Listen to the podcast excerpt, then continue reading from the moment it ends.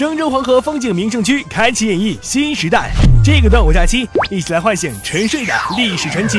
享受鲜活震撼人心的文化盛宴吧。郑州关注非遗及其传承人的慈善基金中九名品慈善基金昨天成立首笔注入善款五万元。该基金将致力助学济困及非遗传统文化的保护重点救助生活困难的非遗工艺美术师非遗民间手艺人等。